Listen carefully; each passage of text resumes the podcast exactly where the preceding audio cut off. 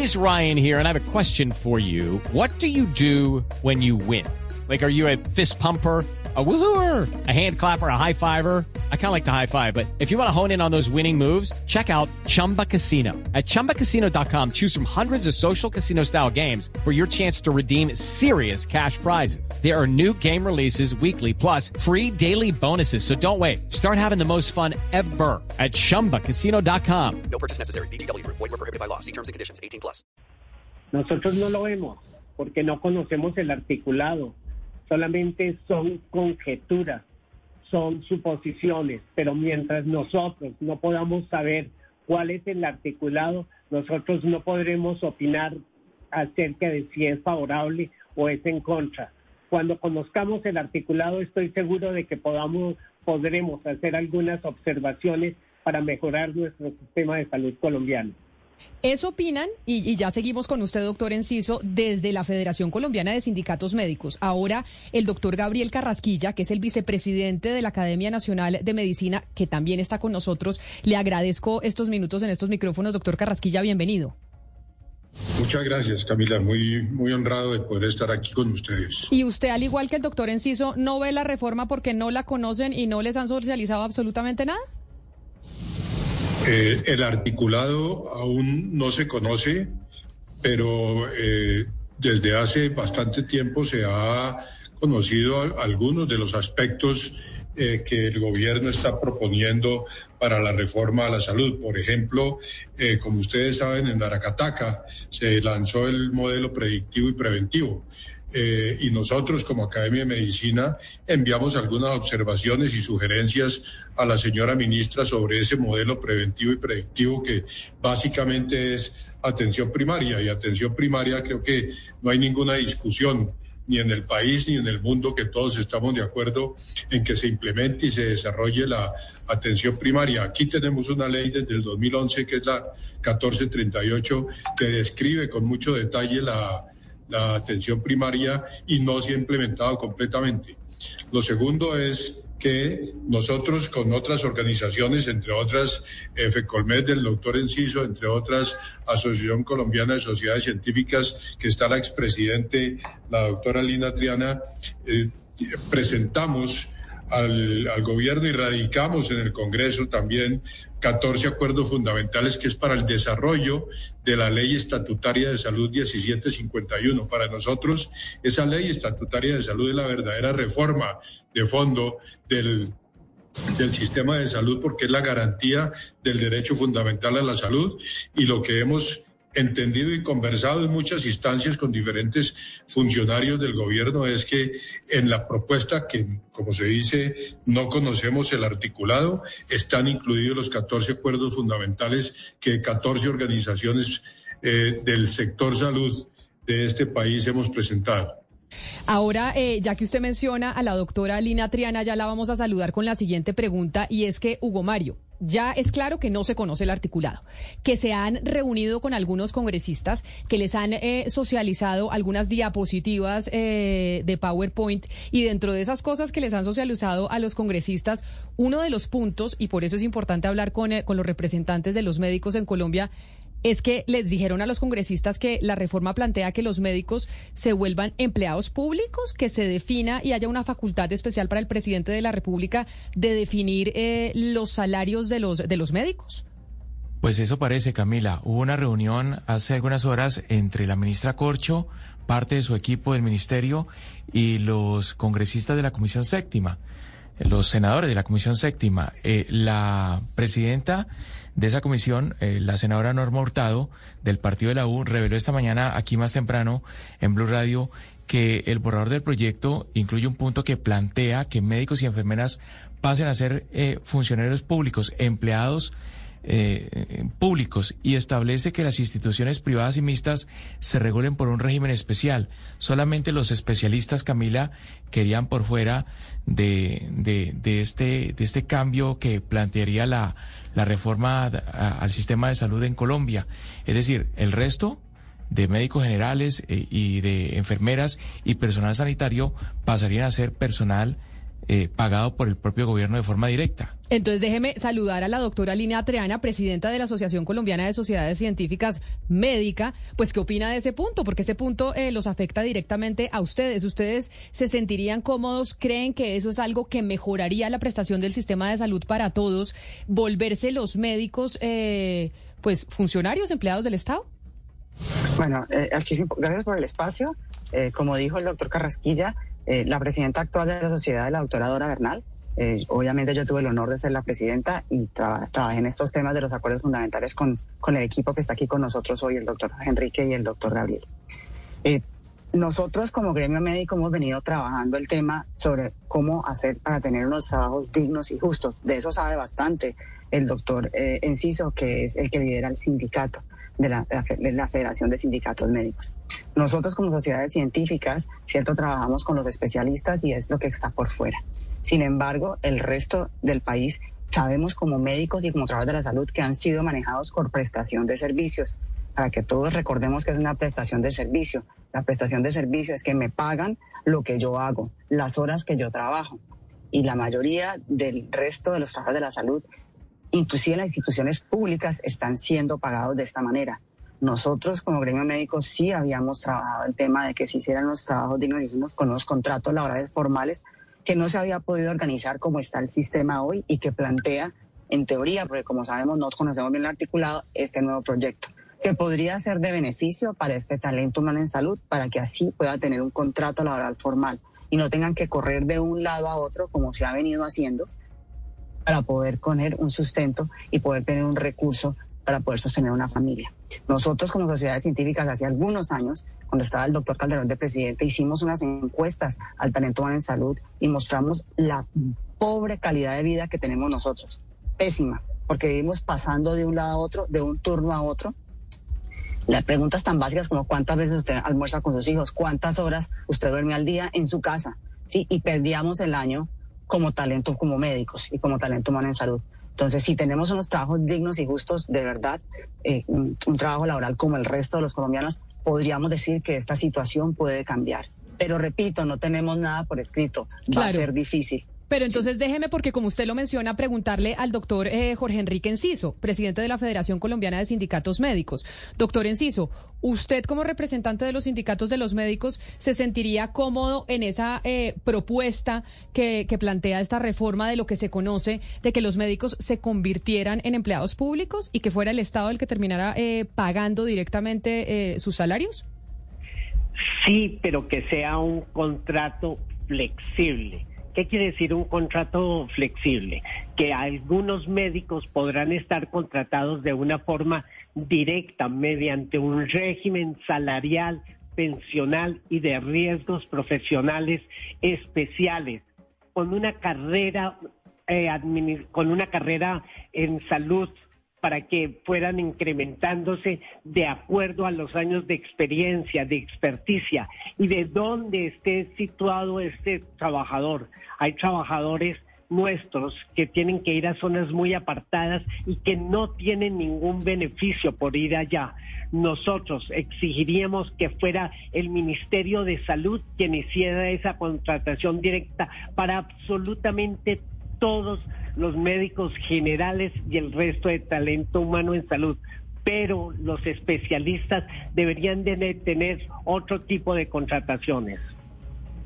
Pero usted le da confianza que sea el gobierno el que pague los salarios de los médicos, doctor Enciso, se lo pregunto porque pues eh, permanentemente estamos eh, informando sobre protestas de médicos eh, que trabajan para, para hospitales públicos a los que no les pagan a tiempo y no les pagan a tiempo porque existen falsos sindicatos que son los que administran a este personal de la salud, porque se quedan con el 30 y el 40% de cuota de administración, porque cobran unos dineros por pronto pago, porque esos contratos son unos contratos. It's time for today's Lucky Land horoscope with Victoria Cash. Life's gotten mundane, so shake up the daily routine and be adventurous with a trip to Lucky Land. You know what they say. Your chance to win starts with a spin. So go to LuckyLandSlots.com to play over 100 social casino-style games for free for your chance to redeem some serious prizes. Get lucky today at luckylandslots.com. Available to players in the U.S., excluding Washington and Michigan. No purchase necessary. VGW Group, void or prohibited by law. 18 plus terms and conditions apply. totalmente leoninos que le pertenecen al dueño del, del hospital o de la red pública del momento. Por eso es que la gente se queja, porque a la gran mayoría de nosotros los médicos nos están pagando entre 90 y 360 días, porque nuestra profesión, que era una profesión liberal, pasamos a ser unos obreros de la salud, unos obreros de la salud altamente calificados y pésimamente mal remunerados. Hace unos minutos la doctora Triana se refería a unos acuerdos fundamentales que supone, supongo que todo está dentro de esta conversación, dentro de lo que se podría eh, puntualizar en los, en los, en las prioridades para las formas de contratación. ¿Cuáles son esas, esos acuerdos fundamentales de los que ustedes han hablado, doctora Triana? Si pudiéramos ser un poco más puntuales. Yo quisiera que el doctor Carrasquilla, que ha sido uno de los líderes de los acuerdos fundamentales, nos cuente un poquito al respecto. Lo importante, como decía el doctor Carrasquilla antes de darle la palabra, es que la pregunta es si va a haber una gran reforma o si podemos reglamentar mucho de lo que ya está escrito hoy en las leyes. En nuestro país pasa algo que es que tenemos muchas leyes, pero no las reglamentamos, o sea que se quedan en el papel. Y esa es una de las preguntas y los debates que se hicieron durante esos acuerdos fundamentales. Adelante, doctor Carrasquilla. Eh, muchas gracias, eh, doctora Lina, y gracias a todos. Eh, como, como anoté, eh, la, en el año 2015, el Congreso de la República aprobó la Ley 1751 o Ley Estatutaria de Salud. Esa ley tiene un- una cosa absolutamente básica, que es la garantía del derecho fundamental a la salud. Y cuando se promulgó la ley, eh, hubo un acuerdo general en que esa era una reforma estructural y de fondo al sistema nacional de salud, porque estaba garantizando el derecho fundamental a la salud que venía trabajándose desde la Corte Constitucional y con la sentencia T760, etcétera. Varias organizaciones del sector, Asociación Colombiana de Sociedades Científicas, FECOLMED, que están aquí presentes, la Academia de Medicina, la Federación Médica, la ASOSALUD, que es la Aso- Asociación de Profesiones de, de la Salud, los colegios médicos, el Colegio Médico Colombiano, etcétera. Somos 12 instituciones. Entonces dijimos, para completar el desarrollo de la ley estatutaria de salud, se deben cumplir con 14 puntos que se deben desarrollar y que no necesariamente necesitan un, proyecto de ley. Eh, uno es eh, la parte de, de redefinir el sistema de salud. Creemos que se debe unificar todos los aspectos del sistema de, de salud y que no haya tanto fraccionamiento dentro del, del sistema de salud, y eso lo promulgó y lo dijo la ley estatutaria de salud. Eh, segundo, la rectoría del Sistema Nacional de Salud, que se restablezca nuevamente lo que en su momento fue el Consejo de Seguridad Social en Salud, y nosotros proponemos que sea un Consejo Nacional de Salud que de común acuerdo con el Ministerio de Salud y representado por los diferentes actores del sistema, tenga y ayude a orientar eh, la salud. Eh, el otro punto que está en la ley estatutaria de salud, en el artículo eh, 15 de la ley estatutaria de salud, es que todos los servicios se deben prestar para todos los regímenes de los que existen act- actualmente contributivos y subsidiados que se deberían unir, entre otras, entre otras cosas, excepto lo que esté explícitamente excluido. Y hay seis puntos que están explícitamente excluidos, como las como la cirugía estética, eh, como la cuando no hay evidencia científica de eficacia, cuando no hay evidencia científica de seguridad, cuando son tratamientos en, en el exterior, en- entre otras son, son seis puntos. Claro. Eh, otro punto importantísimo, que el gobierno ha dicho que lo promulga y que lo quiere desarrollar, la atención primaria en salud. La atención primaria en salud nadie se la está inventando. La atención primaria en, sal- en salud se lanzó en 1978 en Alma Ata en la Asamblea Mundial de la Salud. No se ha aplicado como se debe aplicar. Nosotros en los 14 acuerdos fundamentales, que es también propuesta del gobierno, es desarrollar la atención primaria en salud abordándola con un enfoque intersectorial, es decir, con los determinantes sociales de la de la salud y por lo tanto debe haber una participación multisectorial para la promoción y la, y la prevención. Otro punto que ha notado el gobierno y que está explícito en los 14 acuerdos fundamentales que el doctor Enciso mencionó hace un momento, el fortalecimiento del, del, de la red pública. Es lamentable la situación de la red pública eh, en el país y hay más de 600 municipios del país en donde el único prestador es un hospital público, un centro de salud público y tienen que fortalecerse. Pero es que, pero mire, pero mire, doctor, em, doctor, eh, permítame, doctor eh, Carrasquilla, porque ya usted entró al tema del sector salud, la, la, parte pública. Digamos que acá lo principal que plantea la ministra Corcho es que este sistema sea mucho más sólido y que tenga más control desde el Estado, que el Estado pueda controlarlo mucho más, que no haya tantos intermediarios y que el manejo de los recursos sea principalmente estatal. Y por eso ahí lo interrumpí, doctor Carrasquilla, porque se ha hablado mucho de comparaciones y el gobierno nacional ha hecho referencia al Reino Unido constantemente cuando hablamos de lo que se quiere cambiar en esta reforma a la salud. Y yo le preguntaba hace unos minutos al doctor Enciso sobre el pago de los médicos y de las enfermeras siendo empleados públicos, si estarían de acuerdo. Y ahí, Mariana, por eso me parece importante para contarle a los médicos que nos acompañan a esta hora y a la audiencia que nos escucha qué es lo que está pasando en este instante, hoy, en el Reino Unido con los médicos y las enfermeras porque entiendo están en paro. Sí, y qué viene pasando, Camila. Em, es decir, en el Reino Unido, como usted bien lo dice, un médico generalista, digamos, y las enfermeras son empleadas del gobierno, como lo son, por ejemplo, un policía o un Estado, eh, o un, perdón, un soldado. Eh, en diciembre empezaron unas, una serie de protestas bastante grandes, alrededor de 100.000 enfermeras salieron a protestar y pararon el sistema, por ejemplo, por más de 12 horas y fue un, problema porque no se podía atender a las personas. ¿Qué es lo que pasa? Que ellos lo que quieren, las enfermeras lo que quieren, los funcionarios médicos los que quieren es tener un salario mucho más alto porque la inflación se ha, se ha subido mucho y ellos quieren que se acomode la inflación más un 5%. Mientras se da esa negociación, pues no solamente vemos el paro que se dio en diciembre pasado, sino que se están sumando también estos profesionales de la salud al paro que se da en este momento, que pues tienen más eh, eh, profesionales eh, que prestan sus servicios en general, pero la próxima semana se estima que van a salir muchos profesionales de la salud.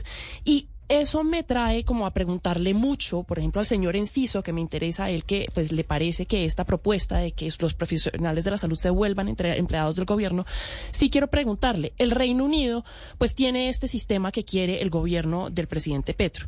Tiene este sistema, pero también es un, estado mucho más capaz. Recauda, por ejemplo, el 30% del PIB en eh, impuestos. Colombia no recauda más del 20, si, me si no me equivoco.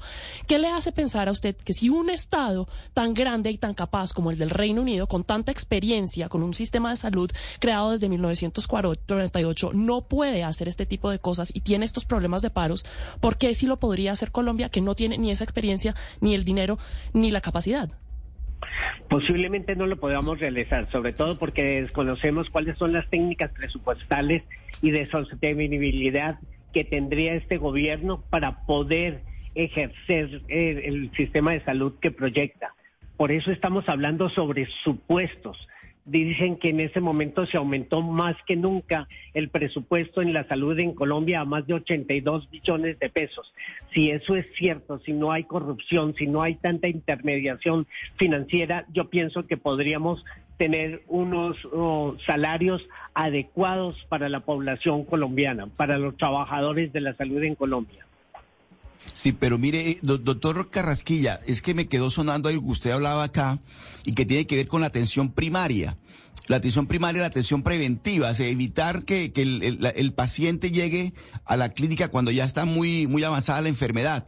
Esa atención primaria existe y, existe en Colombia, por supuesto. Obviamente que ahora se está presentando de una manera mucho más novedosa, pero la pregunta, el doctor Carrasquilla, tiene que ver con el personal. ¿Existe en Colombia el personal suficiente de médicos y enfermeras y de cuerpo, del cuerpo médico para llevar a cabo esta atención primaria como la tiene proyectada el actual gobierno en la reforma? Eh, Lucas, gracias por, por, la pregunta. Sí, atención primaria, como ya noté, existe desde 1978. Eh, Pero hay que hacer una diferencia. Una cosa es la estrategia de atención primaria, que requiere participación, que requiere enfoque multisectorial, etcétera, y otra cosa es el primer nivel de atención o el nivel básico para la prevención y para la promoción. Una de las preocupaciones, sin conocer el articulado, pero que, pero que sí conocimos lo que se presentó en el modelo preventivo y predictivo, es que se requeriría, requerirá para esa prestación de primer nivel de atención, que no necesariamente significa estrategia de atención primaria en salud, una gran cantidad de profesionales, médicos, enfermeras, psicólogos, y no sabemos si el país cuenta con todos esos recursos necesarios para prestar la atención como está en la propuesta del modelo predictivo y preventivo. Esa es atención del primer nivel que es diferente, como anoto, a lo que es la estrategia de atención primaria, que se han desarrollado experiencias aquí en Colombia y en otras partes. De hecho, la, la, estrategia de atención primaria de Alma se basó en experiencias en Colombia desde los años 60, en Candelaria, en el Valle del Cauca y en Santo Domingo, en Antioquia, y ese fueron parte mínima de las experiencias para lanzar la estrategia de atención primaria de pero, Pero, doctor Carrasquilla, Doctor Carrasquilla, si para ese primer nivel no existe todavía el personal suficiente de médicos y enfermeras, ¿cómo se va a hacer una vez se, apruebe la reforma? Porque es que la reforma está, está vista que se va a aprobar muy pronto. ¿Cómo se va a hacer ese, cómo se va a suplir esa falta de médicos, de enfermeras, de personal de, del cuerpo médico? Esa claridad todavía no la tenemos, no la tendremos sino hasta cuando miremos el articulado del proyecto de ley y el gobierno nos presente ¿Cómo se va a implementar todo eso? Yo no lo sé. Doctora Lina Triana, si yo les entiendo bien a ustedes, hay más o menos un acuerdo en que por supuesto que hay que hacer cambios para dignificar el, ejercicio de la profesión médica, pero eso se puede hacer cumpliendo lo que ya eh, existe, digamos, lo que ya está en el papel, en leyes y demás. Eh, por eso yo lo que quisiera ahora es tener su, su criterio acerca de lo que se plantea en la, en la reforma que se va a presentar y es como que las CPS dejen de ser intermediarias, no sabemos si es que se van a convertir en IPS. Para ustedes como médicos, ¿las CPS han, han sido parte de esa eh, falta de dignificación de la profesión médica? ¿A ustedes les convendría que las CPS dejaran de existir como existen actualmente? Actualmente las EPS lo que hacen son administrar el recurso, ¿cierto? Nosotros tenemos un, presupuesto nacional que es finito en la salud y, esa es una de las situaciones que tenemos. Eh, ¿Cómo hacer para administrar el dinero para que alcance? Y esa es la función, digamos, lo grande que tenían las EPS. En cuanto hacia nosotros como trabajadores de la salud nos conviene o no que exista o que no exista la EPS, lo que nosotros necesitamos es que se nos den, repito, y que sea repetitivo, trabajos dignos y justos y que nos paguen. La pregunta es, si hay ese cambio grande en el sistema, donde nos vamos a volcar a unos centros de atención básica donde se va a distribuir la población, eh, ya usted socializó una de las situaciones que tenemos, que es que no tenemos de pronto suficiente, digámoslo, personal formado, formado para hacer esa atención básica en los diferentes centros de atención. Eso es un problema.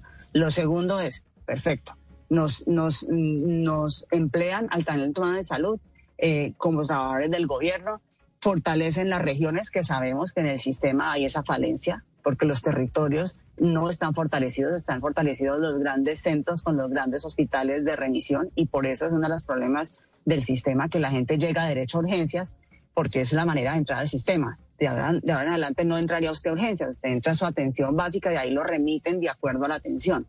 Hasta ahí vamos bien. ¿Cómo van nosotros los trabajadores de la salud allí? Obviamente, si no hay quien administre el recurso de la manera correcta, no va a alcanzar el recurso ni para atender a los pacientes ni para pagarnos a nosotros, que es la situación que se puede presentar. Porque, como bien recordó el doctor Enciso, muchos de los casos de todo el talento humano en salud, de lo que nos adeudan, son hospitales, desafortunadamente, públicos, donde sea, no se ha manejado bien el recurso y donde obviamente el trabajador de la salud es el último en el pago y siempre es el que queda le quedan debiendo. Entonces, la pregunta aquí, la pregunta aquí es, ¿seremos capaces con este nuevo modelo que va a plantear el gobierno, sí, eh, de que eh, de verdad se haga una administración correcta del dinero? porque no, muchas veces es muy fácil uno criticar. Obviamente estamos criticando a las que hoy en día se tienen eh, adjudicado la administración de ese recurso, que son las EPS. La pregunta es, ¿quién va a poner el gobierno a hacerlo? ¿Será que el mismo gobierno es capaz de hacerlo a través de sus centros de atención básica y a través de sus hospitales públicos? Es una interrogante grandísima que tenemos todos. Recojo su pregunta, doctora Triana, para trasladársela al, doctor Enciso, pero además añadir que si en teoría no va a haber alguien que supuestamente no gestiona riesgo, que no mide qué se puede hacer y qué no, atendiendo razones presupuestales con una lógica de eficiencia, sino van a ser los hospitales públicos los que directamente dicen esto se puede hacer, esto no. Y sabemos lo que nos acaba de decir la doctora Triana, pues del historial de corrupción de los hospitales públicos de Colombia, y acá no hay que mirar partidos políticos, sino todos. Ha habido escándalos con la gente de izquierda, derecha, el Partido Conservador Liberal, con todos. ¿Usted no le preocupa, doctor Enciso, de verdad que la salud no, se, no se politice más de lo que está? no le preocupa que esos fortines políticos, que son algunos hospitales públicos, pues tengan más poder y presupuestos para hacer lo que han hecho en estos años? Totalmente, estoy de acuerdo contigo. A nosotros nos preocupa muchísimo. Nosotros vemos cómo los hospitales públicos cada día se han ido en detrimento. Ellos no han mejorado definitivamente tenemos que fortalecer los hospitales públicos con en su infraestructura, con tecnología, con talento humano. Antes nosotros contábamos en los hospitales públicos con los mejores profesionales. Actualmente contamos con aquellos que pueden hacer negocios con el director del hospital. Hoy estamos hablando con los médicos uno de los eh, protagonistas o unos de los protagonistas más importantes del sector salud, sobre qué opinan de la reforma que quiere presentar la ministra Carolina Corcho en eh, cabeza del, pues mejor dicho, en representación del gobierno de Gustavo Petro. Iniciábamos esta entrevista contándoles el resultado de la encuesta que hizo Invamer contratada por la ANDI a más de 2.700 colombianos sobre su percepción del sector salud. Ahí en ese resultado, pues los colombianos, eh, a diferencia de lo que cree el, gobierno, por lo menos en el resultado de esta encuesta, creen que el, sistema de salud en Colombia es medianamente bueno o bueno mayoritariamente. Y ahora yo le quiero preguntar eso a nuestros tres invitados médicos. Y si yo les tuviera que hacer esa encuesta, empiezo por usted, doctor Carrasquilla, ¿Usted cree que el sistema de salud en Colombia es bueno, regular o malo? Eh, Camila, tiene cosas buenas y tiene cosas por mejorar de mucha importancia.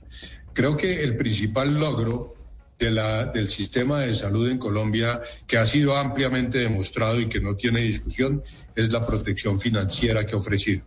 Porque ante un evento de enfermedad, cualquier familia puede entrar a una bancarrota por los costos que tiene. Eso se ha demostrado que ha sido muy positivo. Eh, se ha mostrado, por ejemplo, que el gasto de bolsillo eh, para la salud en Colombia es de los menores gastos de bolsillo en América Latina. Y eso que usted eh, dice es muy cierto, porque si uno se va a Estados Unidos, hay gente que se quiebra, familias enteras que se quiebran por una calamidad de salud que no se la cubre el Estado y en Colombia sí. Que además, doctor Carrasquilla, usted responde con lo que dice la mayoría de los colombianos. Más del 80% dice que la mayor fortaleza de nuestro sistema es que el Estado es el que asuma el costo eh, del servicio. Déjeme preguntarle a la doctora Triana. Lo mismo, doctora Triana, ¿usted cree que el sistema actual de salud en Colombia es bueno, regular o malo? Sí. No puedo ser tan pragmática de decir si es bueno, regular o malo, desafortunadamente, como empezó el doctor Carrasquilla. Tenemos una cobertura universal, que es algo muy bueno, ¿sí? Se dice que es una cobertura siempre, sí, universal en nuestro país. ¿Eso qué quiere decir? ¿Qué se traduce para los oyentes? Que todos tenemos la posibilidad del acceso a la salud y un gasto de bolsillo muy bajo. No tenemos que sacar para los copagos como en otros países. Eso es muy positivo. Eh, tenemos una situación a nivel del acceso que es clara. ¿sí? Por cómo está distribuido el sistema, como les decía yo, la gente llega siempre a urgencias, tranca todo, eh, eh, de pronto haciendo un cambio a ese nivel podría mejorarse. Pero lo que no me canso de repetir, porque yo como talento humano en salud, o todos aquí que representamos a, médicos y, a, y, a, personas de la salud, que queremos dar el mejor servicio a nuestros pacientes. Eso es lo que todos queremos pero siempre tenemos que pensar que hay, haciendo abogado del diablo, siempre hay un recurso finito. Entonces yo considero que obviamente aquí podemos hablar del sistema bueno, el sistema malo, pero la problemática básica es cómo administro ese recurso finito para dar lo mejor a mi, a, mi ciudadano. Y eso es lo que no tenemos claro. Si decimos que la EPS en este momento no fue capaz, sí, porque hay algunas que no lo hicieron bien y por eso están, la cerraron, ¿cierto? Algunas lo han hecho bien, ¿cierto? Eh, pero que es, eh, la pregunta es cómo va a quedar en ese articulado ese pedacito es, es, es, es Yo para le- yo poderle decir el sistema es bueno o malo, sí, porque en este Pero momento entonces no yo en, decir, pues, en el balance le diría regular. No es ni bueno ni malo, regular porque tiene cosas eh, por mejorar. Déjeme le hago esa misma pregunta a su colega, el, eh, doctor Gabriel Carrasquilla. Usted, Gabriel, doctor Carrasquilla, esa, esa, esa, esa pregunta que le hicieron a los colombianos para evaluar la percepción que se tiene sobre el sistema de salud, ¿usted qué me respondería? ¿Tenemos un buen sistema de salud en Colombia, un sistema regular o un sistema malo? Eh, Camila, ya le noté las cosas buenas, pero ah, no, tiene pues es muchas que, debilidades. Perdóneme, doctor Carrasquilla, es que creo que me equivoqué, iba con el doctor Enciso. Doctor Enciso, es que fue usted el que me faltó. Adelante, doctor Enciso. Sí, yo pienso que el sistema de salud colombiano no es tan bueno como dicen, pero tampoco es tan malo. Yo pienso que al sistema de salud colombiano debe de existir una mayor y una mejor vigilancia, control e inspección por parte de la Superintendencia de Salud con el fin de evitar muchas de las taranqueras, muchos de las eh, eh, impedimentos que tiene la gente para acceder a los servicios de salud, sobre todo para los servicios de salud con especialistas. Y no es porque existan un déficit en el, de especialistas en Colombia, tal vez es porque existe un déficit en la contratación. Eso podríamos mejorarlo. Pues ahí está la respuesta de los médicos que tienen que estar en esa mesa de discusión, que deberían estar en la socialización de la reforma. Ninguno ha conocido el articulado y sería importante, como lo hemos repetido toda la semana y desde la semana pasada, que pudieran también conocerlo, porque ellos igual que los usuarios, igual que las EPS, igual que las IPS, igual que el gobierno, tienen mucho que aportar en esta discusión de cómo mejoramos el sistema de salud en Colombia. A la doctora Lina Triana, presidenta de la Asociación Colombiana de Sociedades Científicas, mil gracias por estar con nosotros. A Jorge Enrique Enciso, presidente de FECOLMED, Federación Colombiana de Sindicatos Médicos, y al doctor Gabriel Carrasquilla, vicepresidente de la Academia Nacional de Medicina. Mil gracias por aceptar estos eh, minutos aquí en Mañanas Blue. It is Ryan here, and I have a question for you. What do you do when you win? Like, are you a fist pumper? A woohooer, a hand clapper, a high fiver. I kind of like the high five, but if you want to hone in on those winning moves, check out Chumba Casino. At chumbacasino.com, choose from hundreds of social casino style games for your chance to redeem serious cash prizes. There are new game releases weekly, plus free daily bonuses. So don't wait. Start having the most fun ever at chumbacasino.com. No purchase necessary. Group. Void were prohibited by law. See terms and conditions. 18 plus.